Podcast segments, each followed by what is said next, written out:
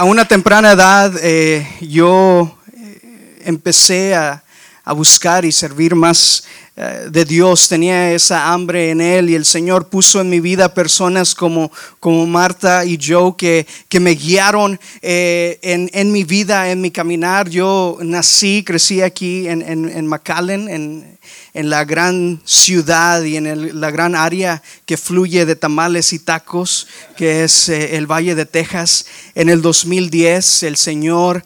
Eh, puso en mi corazón que tenía que salir del valle y, ir a la universidad en Waxahachie, SAGU, Southwestern Assemblies of God University. Nunca había ido yo a la universidad, nunca había, había escuchado de la universidad, pero eh, simplemente tomé ese paso de fe a salir y, ir a prepararme. No sabía qué era lo que Dios tenía para mi vida en ese momento. Él había puesto un llamado sobre mí a los 19 años que un día yo iba a servirle al Señor en misiones. A la edad de 15 años, en un servicio de jóvenes, en un llamado al altar, el Señor le llamó a mi esposa y puso en su corazón y le dijo, tú vas a ser misionera. Ella nunca había conocido un misionero, nunca había ah, ido en un viaje de misiones, pero el Señor puso eso a la edad de 15 años. Entonces, bueno, ahorita se van a poner a hacer matemáticas. Para mí han sido 11 años desde que el Señor me dio esa palabra hasta que yo la pude ver eh, en, plenitud, que se hizo viva eh, este octubre pasado cuando estaba en el, concilio general de las asambleas, en, un cuarto lleno de, bueno, de, personas que eh, son, te intimidan un poco, ¿verdad? Y cuando me dicen, nosotros queremos que, tú sea, que ustedes sean misioneros de tiempo completo. En ese momento fue como un momento de película donde miras toda tu vida y miras a lo mejor, en ese momento me acordé de todas las batallas y todas las pruebas y todos los tiempos difíciles y cuando llegué a ese momento pude decir, el Señor es bueno. Me acordé de José que cuando llegó al final de su vida, él volteó a sus hermanos y le dijo, lo que ustedes querían, eh, lo que intentaban para matarme, para terminarme, el Señor lo volteó para mi bien, el Señor lo hizo para mi bien y para salvar a toda una nación. Entonces me acordé en ese momento y dije, sí, ese lo puedo aplicar a mí porque todo lo que pasó valió la pena, porque cuando Dios te da una promesa, cuando Dios pone una palabra sobre tu vida, el Señor no miente, el Señor no echa mentiras, el Señor no te da una opinión, el Señor te dice, esto es lo que yo tengo para ti, esto es lo que yo a ti te he preparado, no lo va, a lo mejor no lo miras el día de mañana, no lo miras en una semana, en un mes, en un año, pero tenlo por seguro que la palabra que Dios te ha dado, la visión, eh, lo que Dios ha puesto en tu corazón, un día se, lo vas a poder ver en esta vida. ¿Cuántos dicen amén? Entonces, eh, nosotros hemos, nos hemos estado preparando para ser misioneros y eh, por lógica nosotros pensábamos, bueno, tenemos que ir a Latinoamérica porque conocemos el, el, español, ¿verdad? Yo sé el español del valle, el, ese español de ¿verdad? Oh, o sea, y todo eso. Y dije, bueno, yo conozco el español del valle. Es lógico que el Señor nos quiere llevar a Latinoamérica.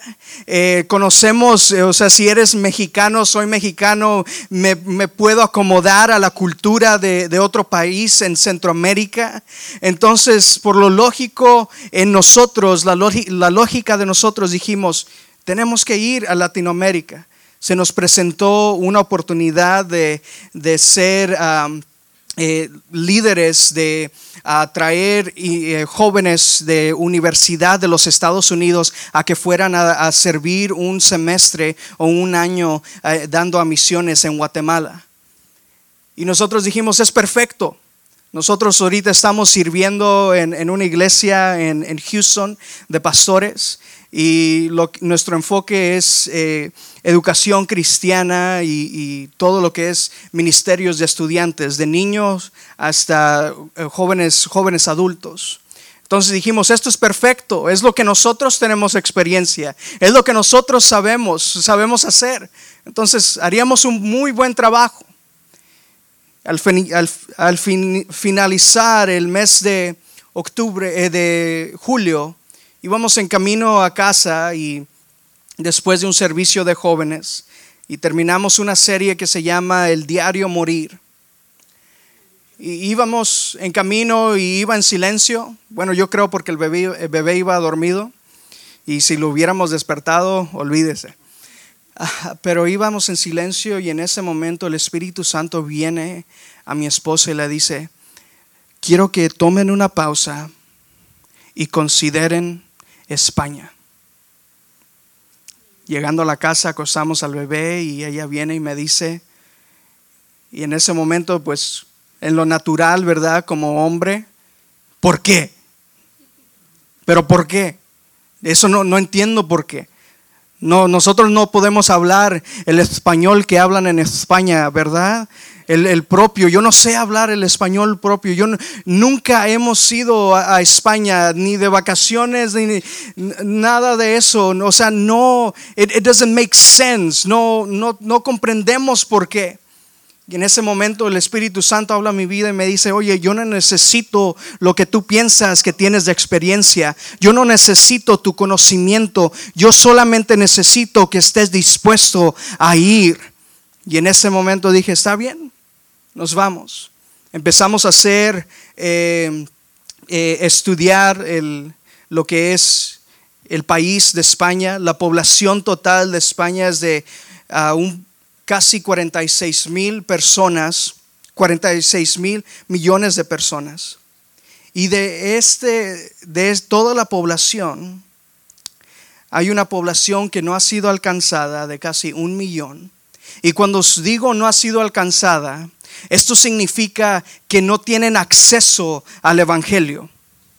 Quiero que se imagine que usted esté viviendo en un país en una zona donde no hay iglesias, donde no hay pastores, donde no hay misioneros, donde no hay acceso a que alguien te invite a la iglesia. Esto es casi un millón de personas en toda España que no tienen acceso al Evangelio de Jesucristo. Imagínense. Si nosotros manejamos aquí en el valle, en una sola calle, ¿cuántas iglesias podemos ver? Pero en España no hay eso. De toda la población, menos de un por ciento de la población total son cristianos evangélicos. Esto significa que conocen a Jesucristo, que eh, eh, reconocen que la palabra de Dios es la autoridad, que no tiene error. Ellos tienen una relación diaria con Jesús. Simplemente un por ciento de toda la población, de toda una nación, pueden decir que conocen a Jesús. Imagínese la necesidad. En ese momento Dios puso una carga sobre nosotros. España es un lugar donde ha, sufrido mucho espiritualmente y ahorita lo que, eh, lo que hay, hay mucho agnosticismo y ateos donde dicen nosotros no queremos saber nada de Dios. Ellos miran religión como simplemente parte de su historia, parte de, un libro de historia que, ellos han experimentado, pero no miran que, que el cristianismo que Jesús puede ser más que eso, puede ser más que un libro de historia, es una relación que ellos pueden tener. Entonces en un momento de donde hay oscuridad en la vida de los españoles, el Señor puso en nuestros corazones que nosotros nos iba a usar para poder llevar la vida a España. ¿Verdad? Nosotros cuando es aquí el día de, de, independencia del grito, ¿qué es lo que gritamos? Viva México, ¿verdad?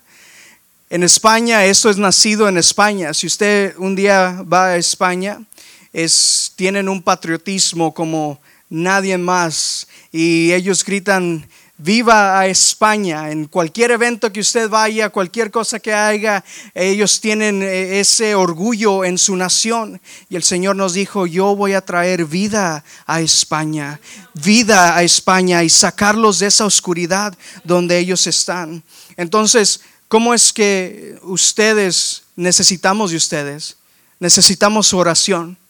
Necesitamos su oración que esté orando, intercediendo, que el Señor nos empiece a preparar, a dar las palabras necesarias de poder ir y predicar el Evangelio a los españoles, a los musulmanes, a, los inmigrantes que están viviendo en España, porque es, esos son la gente que nosotros vamos a ir eh, a estar alcanzando.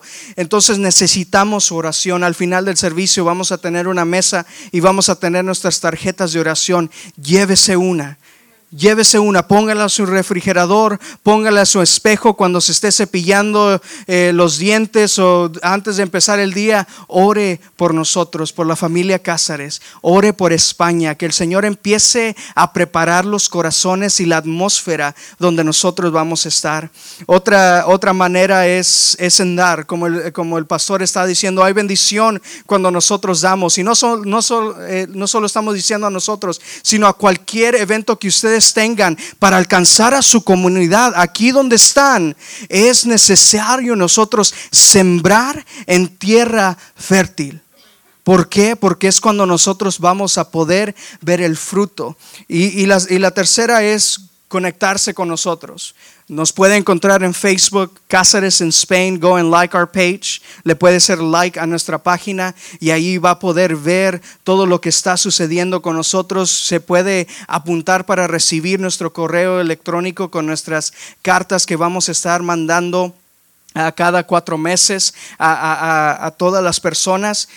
Si quiere saber más de nuestro ministerio, quiere saber más de lo que estamos haciendo, eh, podemos invitarlo a un café o si usted nos quiere invitar a unos tamales, cual, ¿verdad? El que sea. Pero nos encantaría compartir con ustedes, conectarnos con ustedes y decirle nuestra pasión y nuestro corazón y lo que Dios quiere hacer en España. Porque sabía usted que usted aquí donde está, en Edinburgh, Texas, puede hacer un gran impacto en todo el mundo con su oración con sus ofrendas y con sus pláticas y con sus palabras de ánimo a, los misioneros que ustedes encuentran y personas que están trabajando en su comunidad para alcanzar al perdido.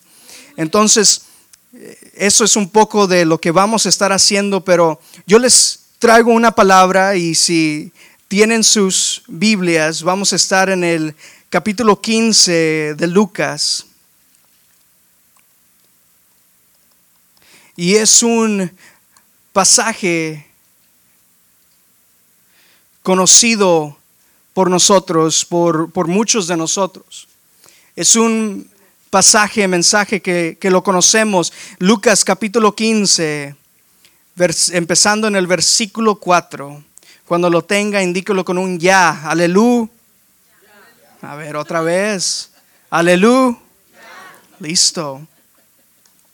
Dice, ¿Quién de ustedes, si tiene cien ovejas y pierde una de ellas, no deja las otras noventa y nueve en el campo y va en busca de la oveja perdida hasta encontrarla? Y cuando la encuentra, contento, la pone sobre sus, sobre sus hombros. Ahora vaya conmigo en el versículo 8. Dice, o bien ¿Qué mujer que tiene diez monedas y pierde una de ellas, no enciende una lámpara y barre la casa buscando con cuidado? Yo por eso nunca pierdo nada en la casa porque después me ponen a barrer. Dice, y barre la casa buscando con cuidado hasta encontrarla. Y cuando la encuentra, reúne a sus amigas y vecinas y les dice, alégrense conmigo porque ya encontré la moneda que había perdido. Después vamos al versículo 20. Dice así que se puso en camino y este es el Padre, el padre del hijo pródigo. Dice, así que se puso en camino y regresó a la casa de su padre. Cuando todavía estaba lejos, su padre lo vio y sintió compasión de él. Diga, sintió compasión. Corrió a su encuentro y lo recibió con brazos y besos. Y el hijo le dijo, Padre mío, he pecado contra Dios y contra ti. Yo no merezco llamarme tu hijo.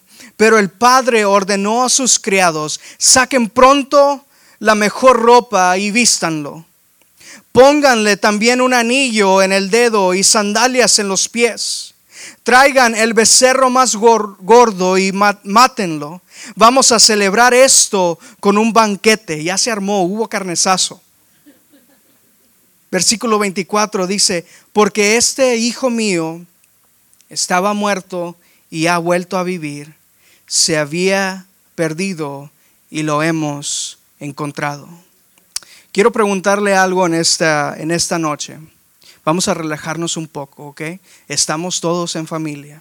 Somos un cuerpo de Cristo. Así que si usted sabe la respuesta correcta de su vecino, asegúrese que esté diciendo la verdad, ¿ok?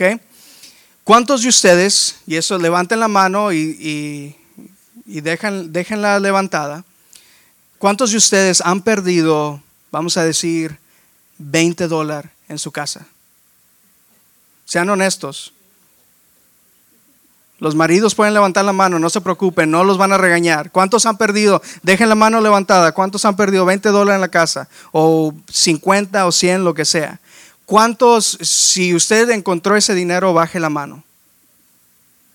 Ah, a ver, tenemos varios que no. Ahí va otra. ¿Cuántos han perdido unas llaves importantes, pero estoy diciendo llaves que tienen las llaves de su carro, las llaves de la casa, las llaves de la casa de la vecina, las llaves de la caja del banco. ¿Cuántos han perdido las llaves? Antes, ¿verdad? Y siempre pasa antes de irnos a trabajar. ¿Cuántos la encontraron? Bueno, si tenía la caja, las del banco, ahorita vamos a buscarlas, ¿ok? Ahí les va otra. Y esta, esta, esta sí va, va a estar buena. ¿Cuántos han ido al supermercado y han perdido a un hijo? A ver, no, a ver, levanten la mano, a ver, a, ver, levanten la mano. ¿Cuántos en el supermercado, en la pulga, en cualquier, en la casa? ¿Cuántos hasta han perdido al hijo en la casa? A ver, levanten la mano. Sin vergüenza, levanten la mano, a ver. ¿Cuántos lo encontraron?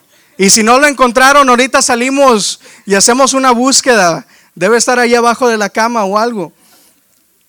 Pero recuerda usted ese sentimiento que usted tenía cuando perdió algo. Es un sentimiento de desesperación. Yo he visto, yo no, bueno, nuestro bebé todavía apenas empezó a gatear y ya con eso yo ya tengo, no, se me va a caer más el pelo, nomás pensando en, cuando empiece a caminar. Pero eh, ese, ese momento de desesperación, yo he visto como madres que, o padres que, pierden a su hijo por un momento, ¿verdad? Empiezan a gritar como si, como si algo les estuviera pasando, algo gravemente, y, y empiezan a gritar y, Arnulfo, ¿dónde estás? Y el niño está atrás de él, ¿verdad? De ellos.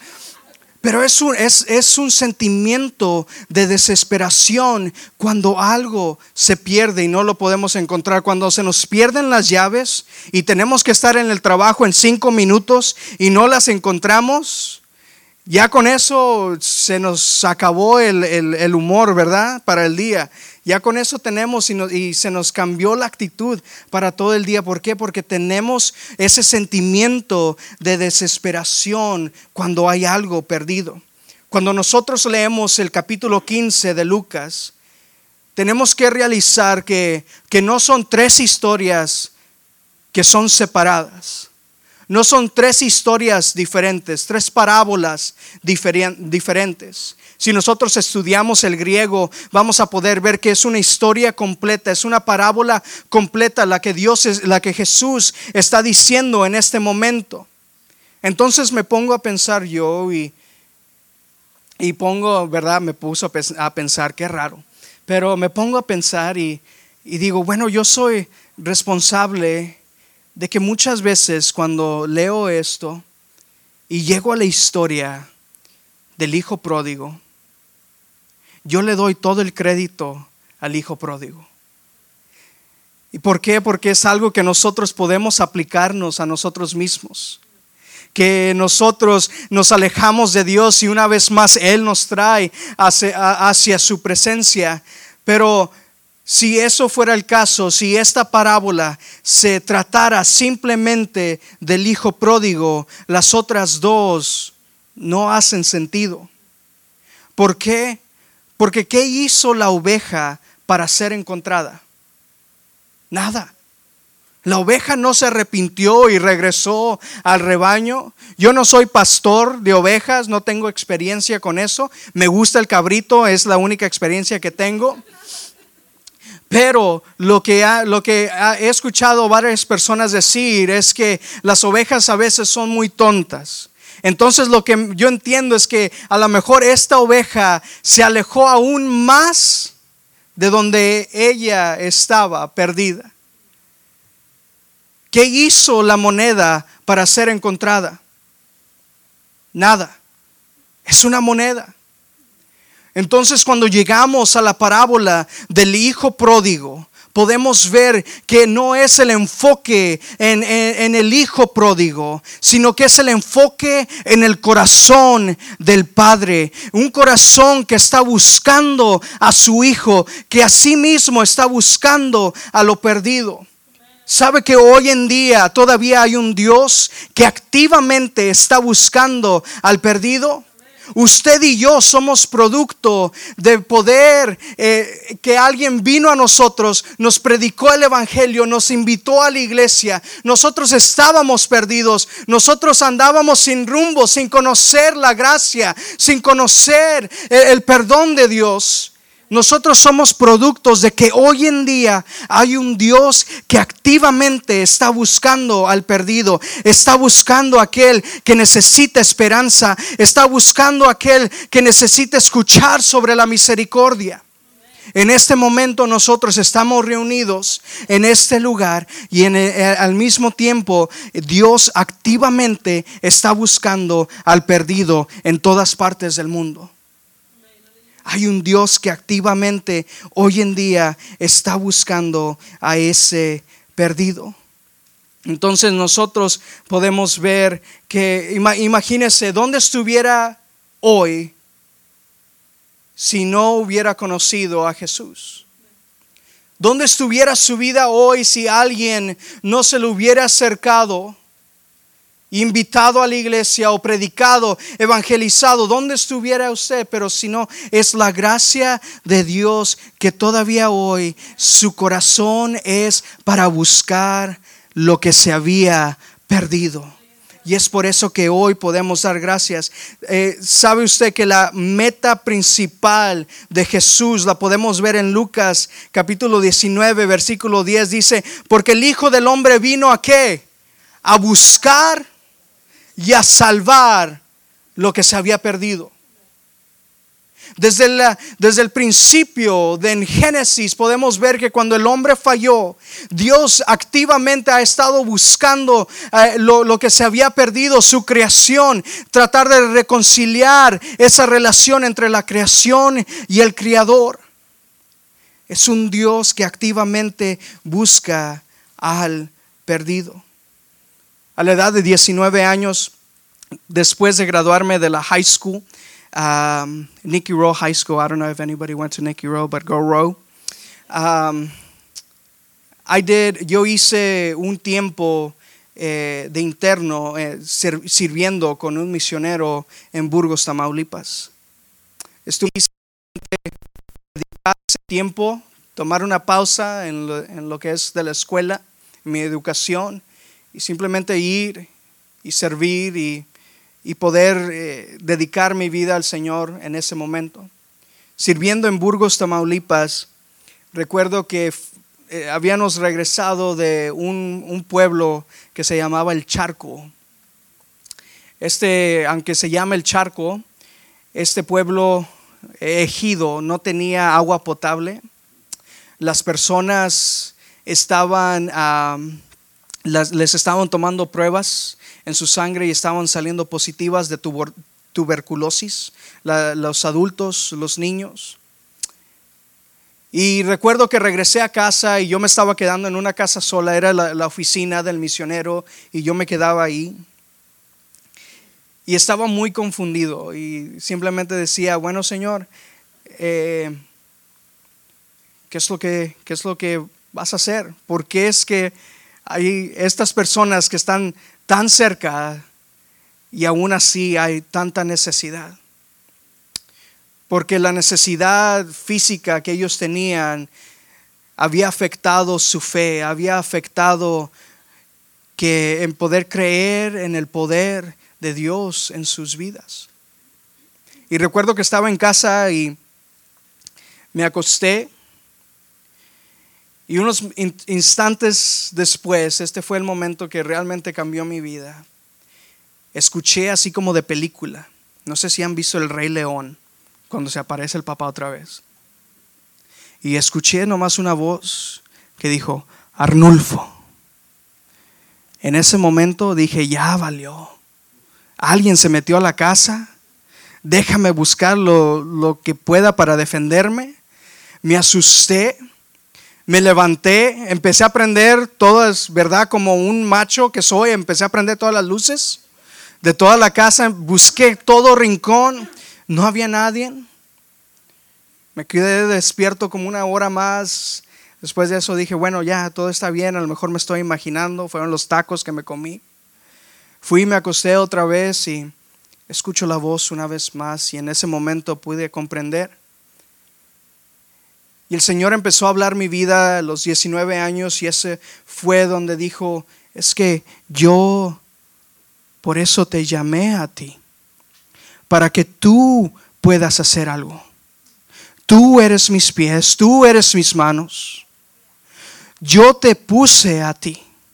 En ese momento yo pude ver que el Señor puso una carga sobre mí, sobre mi corazón, que empecé a ver a la gente con eternidad en mente. Porque eso es lo que causa la diferencia en nosotros, en nuestro diario vivir con Cristo. Es que cuando nosotros vamos al supermercado, cuando nosotros vamos a un restaurante, vamos a cualquier lugar y te topas a una persona, en ese momento si tú le pides a Dios que cambie tu mente, que cambie tu corazón a ver a las personas con eternidad en mente, es dónde van a ir si en dos minutos ellos mueren. Y yo tengo dos minutos para poder compartir el Evangelio de Cristo a ellos. En ese momento pude comprender que hay un Dios que activamente su corazón es para poder ir y buscar lo que se había perdido. Y hay una razón por eso. Es una palabra, amor. Juan 3:16 dice, porque de tal manera amó Dios porque de tal manera amó Dios. ¿Han conocido ustedes un padre o una madre que de tal manera amen a sus hijos? Si no los han conocido, vayan a un partido de soccer, de fútbol, y los papás y las mamás que le están gritando al árbitro, que le están gritando a los otros niños, hey, ese hasta tiene bigotes, no tiene siete años. Esos padres de tal manera aman a sus hijos. Y dice la palabra de Dios que de tal manera ama Dios al mundo que aún hoy activamente está buscando aquel que se perdió. En este capítulo podemos ver el amor para lo perdido. Hay, un hay ejemplos que podemos ver sobre este amor en este capítulo. El pastor dice que dejó todo para poder ir y buscar a esa una oveja que se había perdido. Porque de tal manera amó a esa oveja que dejó las 99 para ir a buscar a una oveja. Ahora yo pienso lógicamente, ¿verdad? Ojalá.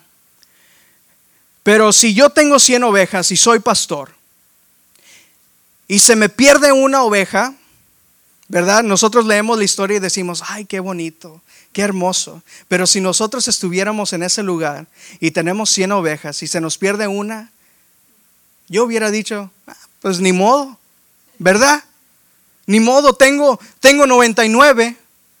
En este entonces lo que los pastores usaban sus ovejas era, era su manera de sobrevivir.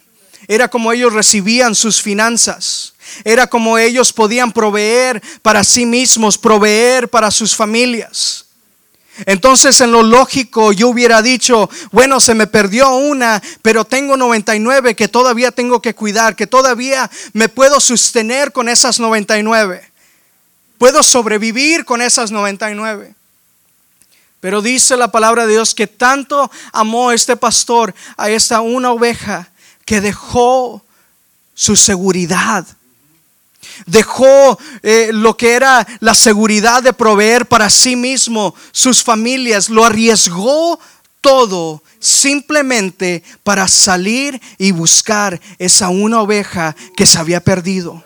Tanto amó el Señor, eh, el pastor, a una oveja que dejó todo.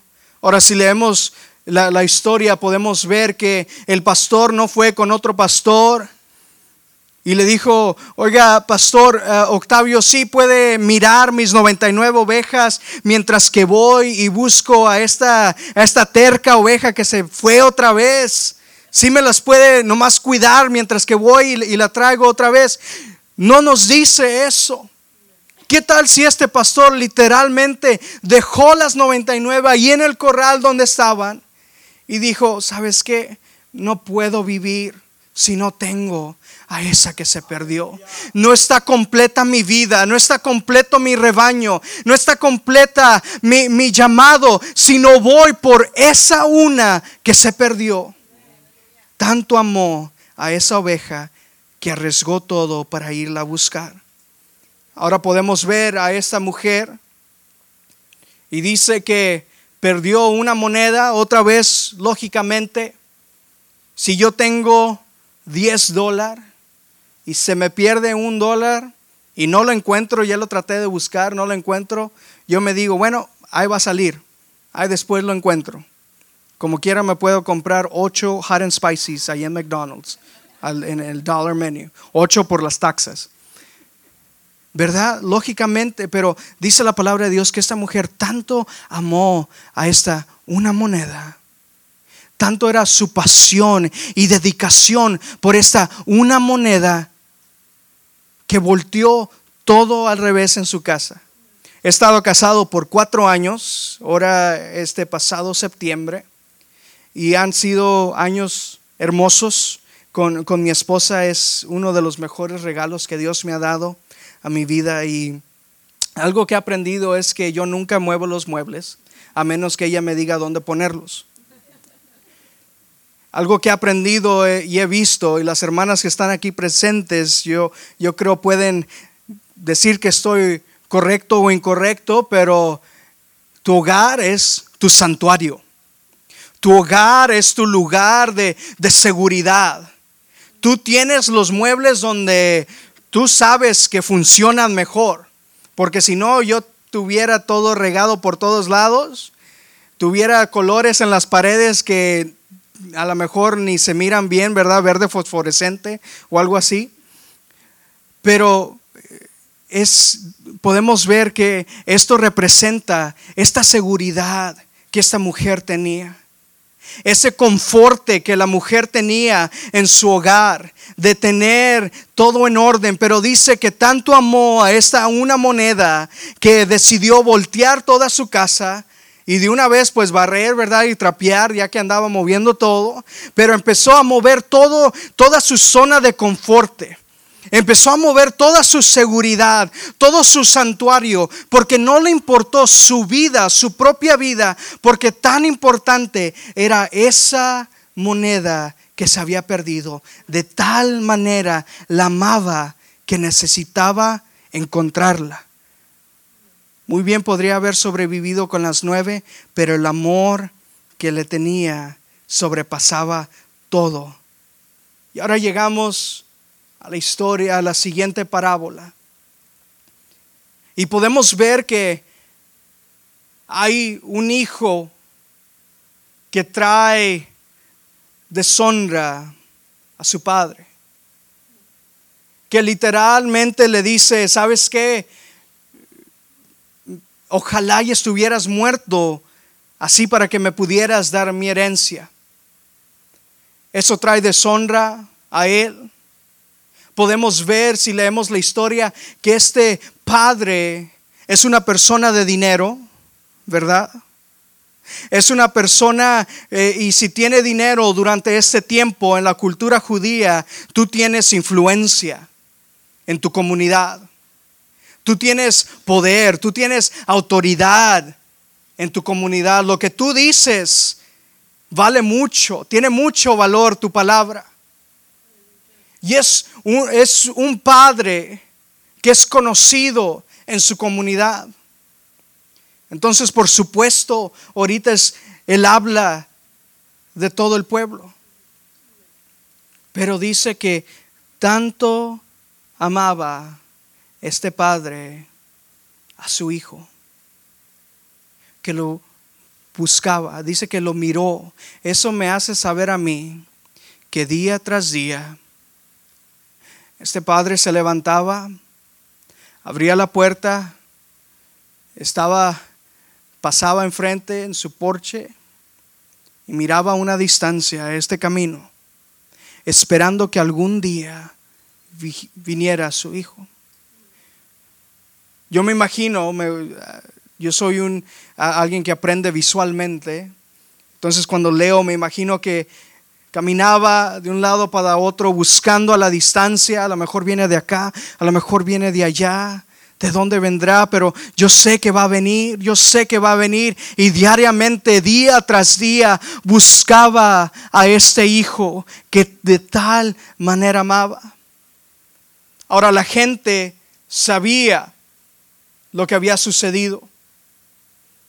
Y me imagino que pasaba la gente, venía del pueblo de ver a, este hijo pródigo que estaba malgastando su dinero en cosas inmorales, en cosas que no nos podemos imaginar. Y pasaban por la casa de este padre y lo miraban. Yo me imagino que lo miraban de un lado a otro y se burlaban de él. Y decían, mira este señor ridículo. Si supiera lo que está haciendo su hijo. Yo no lo hubiera perdonado, pero mira, él está como ridículo buscando y esperando a su hijo que regrese. Era el habla de su pueblo, pero a este padre no le importó. Le voy a pedir al tecladista si puede pasar. Por favor. Y dice que un día de estos que salió, miró a una distancia y vio algo conocido a lo mejor el hijo pródigo estaba un poquito gordito, ¿verdad? Lo conoció y dijo, ah, mira, ese es mi hijo. Pero vio una, una forma que era muy conocida para él. Y dice la palabra de Dios que fue conmovido con compasión hay unas versiones en inglés y and they say it was he was moved by compassion. Algo dentro de él lo, lo conmovió de compasión en ese momento que lo miró. No sabemos qué fue lo que, por qué sucedió eso, por qué fue conmovido con compasión. A lo mejor es que vio la distancia y vio a su hijo que a lo mejor estaba indeciso caminando de un lado para otro. Y a lo mejor el hijo se preguntaba, ¿iré? ¿Iré? ¿No iré? ¿Qué es lo que mi papá me responderá? ¿Me aceptará? ¿Me, me, tirará de la casa otra vez? A lo mejor eso lo movió de compasión, ver un hijo indeciso. O a lo mejor fue que miró que venía el hijo y en ese momento el hijo dijo, ¿sabes qué? No, no lo voy a hacer y se volteó y empezó a caminar el lado contrario. No sabemos qué fue, pero dice que algo dentro de él lo movió de compasión. Hay una canción que cantábamos en el grupo de jóvenes que se llamaba Osana. Y el puente de esta canción en inglés decía, Break my heart for what breaks yours. Quebranta mi corazón por lo que el tuyo es quebrantado. Imagínese si nosotros hiciéramos esa nuestra oración. Si le dijéramos a Dios, Señor, quiebra mi corazón, quebranta mi corazón por lo que el tuyo es quebrantado. En ese momento nosotros vamos a poder experimentar ese mover de compasión cuando vemos a la gente. Que vamos a ser conmovidos. Y dice que en ese momento lo miró, estaba buscando. Hay tres cosas que siempre suceden en nuestra historia. Hay algo perdido, hay alguien que está buscando y hay carnezazo, hay celebración. Dice que estaba buscando, lo encontró. Dice que empezó en, versiones en inglés dice that he began to that he ran. Dice que corrió. Recuerdan que les dije que este es un hombre de influencia en la comunidad. Es hombre de dinero. Su palabra tiene mucho valor. Un hombre con esta influencia en este tiempo no corre a ningún lugar. Por eso tiene siervos que corren por él. Pero la palabra de Dios dice que el Padre tanto amó a este hijo que decidió dejar todo, dejar su influencia, dejar esa, esa vergüenza del, del qué van a decir de mí y corrió a encontrar a su hijo a traer una vez más a su Hijo. Ahora, ¿por qué les digo y predico todo esto? Porque es necesario que nosotros empecemos a buscar a lo perdido. Todos los días, ¿sabe que el campo misionero no es de subirse a un avión y irse a otro país. Sabe que misiones no es simplemente eso. Sabe que misiones sucede cada día de su vida, cada instante de su vida. Misiones sucede con su vecino. Misiones sucede allí en su vecindario. Misiones sucede en su trabajo, en, en el área de trabajar. Misiones sucede en su familia. Y es por eso que es importante que nosotros le podamos decir al Señor, ¿sabes qué, Señor? Conmuéveme de compasión, que cuando mire a alguien que no conoce de ti, pon una carga en mi corazón para poder ir y compartirles lo que tú has hecho en mi vida. En Romanos capítulo 1, versículo 14 al 16, Pablo dice, me siento en deuda, diga deuda, me siento en deuda con todos, sea cultos o incultos, sabios o ignorantes. Por eso estoy tan ansioso de anunciarles el Evangelio también a ustedes que viven en Roma. Versículo 16 dice, porque no me avergüenzo del Evangelio, porque es poder de Dios para todos los que, los que creen alcancen la salvación. Dice, me siento en deuda. Aquí la palabra en griego, deuda, es literalmente cuando alguien está en deuda financieramente con alguien. Si usted le debe al banco, usted tiene que trabajar para pagarle al banco, ¿verdad? Yo tengo que trabajar para poder pagar mi casa porque le debo al banco. Yo estoy en deuda con el banco. Y lo que Pablo nos está diciendo aquí, y él nos explica y nos deja entender es que tanto ha hecho Dios para nosotros tanto es tan importante es el regalo de salvación que Él nos ha dado, el regalo de restauración, de misericordia, de gracia. Dice que ahora yo estoy en deuda con los demás para poder compartir lo que Dios ha hecho en mi vida. Y si usted en esta noche dice, hermano, yo no estoy, ah, yo no soy adecuado para compartir el Evangelio, yo no he ido al instituto bíblico, yo no he ido a, estudiar, no estoy preparado, no sé las palabras. Déjeme decirle que Pedro era un simple pescador que el Señor usó por el poder del testimonio. ¿Sabe qué es el Evangelio hecho en vida? Su testimonio. Lo que Dios ha hecho en usted. Y a lo mejor también se dice, bueno, es fácil para usted, hermano, decir que tengo que salir y compartir y preocuparme por los demás. Pero si usted supiera lo que yo estoy pasando en este momento, si yo le contara los problemas, las tribulaciones que estoy pasando en mi vida, que estoy pasando en mi familia, que estoy pasando en mi trabajo, en necesidad, usted comprendería que yo no me puedo enfocar en los demás. Yo me tengo que enfocar en mí mismo primero. Déjeme decirle que cuando nosotros ponemos nuestra necesidad en segundo lugar y ponemos la misión de Jesús, de Dios por primer lugar, Dios empieza a obrar en nuestra necesidad sin nosotros darnos cuenta. Por eso dice la palabra de Dios, buscar el reino de Dios y su justicia, primeramente, buscar el reino de Dios y su justicia. ¿Y qué? Y todo lo demás vendrá por añadidura. ¿Qué es el reino de Dios? ¿Qué es la justicia?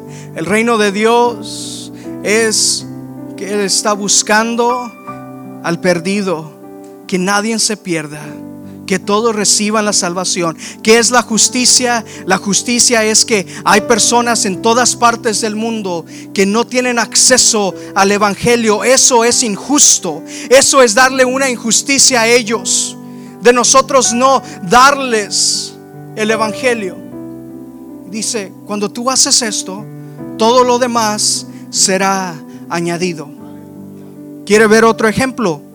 Rápido y con esto termino. Soy pastor, así que así digo y me tardo otros 40 minutos.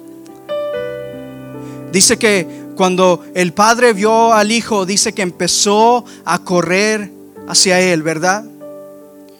Hay dos cosas. Si yo miro que, que mi, uno de mis padres viene corriendo hacia mí, una de dos cosas. O traen la chancla y yo empiezo a correr para el otro lado, ¿verdad? Es lo primero que me miro a ver qué traen en la mano. O si no, si yo sé que he hecho mal, si yo sé que necesito de mi Padre, yo empiezo a correr hacia Él. Muchas veces pensamos que necesitamos que estar a un cierto nivel espiritual, que nosotros tenemos que llegar con Dios hasta donde Él está buscando. Y no es así. Porque es en medio, es donde los dos, el Hijo y el Padre, se encuentran en medio, donde el Padre empieza a redimir al Hijo, donde le pone un anillo y le dice, tú eres parte de mi familia, nunca has perdido ese derecho, donde le pone una vestidura nueva y le dice, ¿sabes qué? Lo viejo ya ha pasado, he aquí he hecho todo nuevo le pone sandalias sobre sus pies y le dice de significado porque ese entonces eran simplemente los esclavos que andaban descalzos. Entonces viene el padre y le pone sandalias en representación y le dice, ¿sabes qué? Ahora sigues siendo dueño de esta casa. Es en medio donde Dios empieza a redimir es en medio de tu tribulación, es en medio de tu tormenta, es en medio de tu necesidad, de tu enfermedad, es en medio de tu tormenta en la que Dios empieza a mover. Cuando tú empiezas a predicar y testificar lo que Dios ha hecho en tu vida, es en medio del caos donde Dios viene y le dice a la tormenta, calla y enmudece. Es en medio, en ese momento que nosotros decimos, yo voy a ir y buscar al necesitado en mi trabajo. Yo voy a ir con mi vecino. Yo voy a ir a evangelizar en mi calle. Como estaba diciendo el pastor, queremos gente nueva. Gente que, que necesite de Dios. Porque esa es la meta, que el infierno esté sin nadie ni que el cielo esté lleno de personas. Esa es nuestra meta. Ese es el corazón de Dios, el corazón del Padre. En esta noche le voy a pedir que se ponga de pie.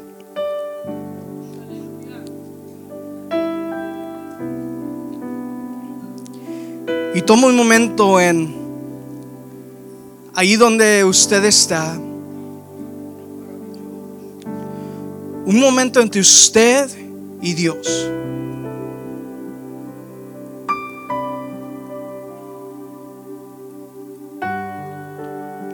Usted sabe las cosas que lo están deteniendo para hacer la misión de Dios lo primordial.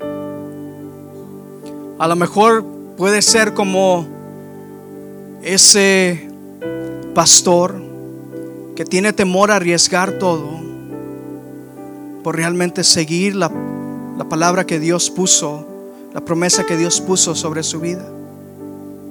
A lo mejor puede estar pasando eh, algo como la mujer que tuvo que decidir o dejo mi confort a un lado, dejo mi seguridad a un lado. ¿Puedo hacer eso? O a lo mejor simplemente usted necesita que pedirle al Señor en esta noche que en medio de su circunstancia, el Espíritu Santo venga sobre usted y empiece a conmoverlo de compasión. Que cuando usted mire a alguien, haya carga en su corazón y que diga, Él necesita de Cristo ella necesita de Cristo. A lo mejor es en, en medio de su duda que si Dios aún sigue, eh, lo, lo, nota, si Dios aún está escuchando sus oraciones. A lo mejor es en medio de su enfermedad. Pero empiece a decirle a Dios, Señor, yo me rindo a ti. Me rindo por completo. Si usted puede levantar sus manos, levante sus manos y empiece a declarar con sus labios, Señor, rindo mi vida a ti. Señor, rindo mi, mis metas, rindo mis, mis uh, visiones, Señor, eh, mis anhelos sobre tus pies, Señor. Y quiero que tú en este momento empieces a quebrantar mi corazón por lo que quebranta el tuyo, Señor. Padre, empieza a cambiar mi corazón, empieza a cambiar mi mente en este momento, Padre. En el, yo te quiero servir en medio de mi circunstancia. Yo te quiero servir en medio de mi tormenta. Yo te quiero servir en toda en toda ocasión, Padre. Me rindo completamente a ti. Úsame, Señor. Usa mi testimonio que cuando yo comparta lo que tú has hecho en mi vida, que la gente pueda ver que hay un Dios vivo que aún está haciendo milagros, que aún está rescatando al, al perdido, que aún está sanando al enfermo, que cuando comparta lo que tú has hecho por mí Señor, gente pueda conocer de tu Hijo Jesús, porque esa es, eso es el corazón del Padre. Que yo me vaya de ese lugar cambiado y transformado. Que aún esta noche y el día de mañana, Padre, empecemos a mirar a gente con eternidad en nuestra mente rendimos todo ante tus pies. En el nombre de Jesús.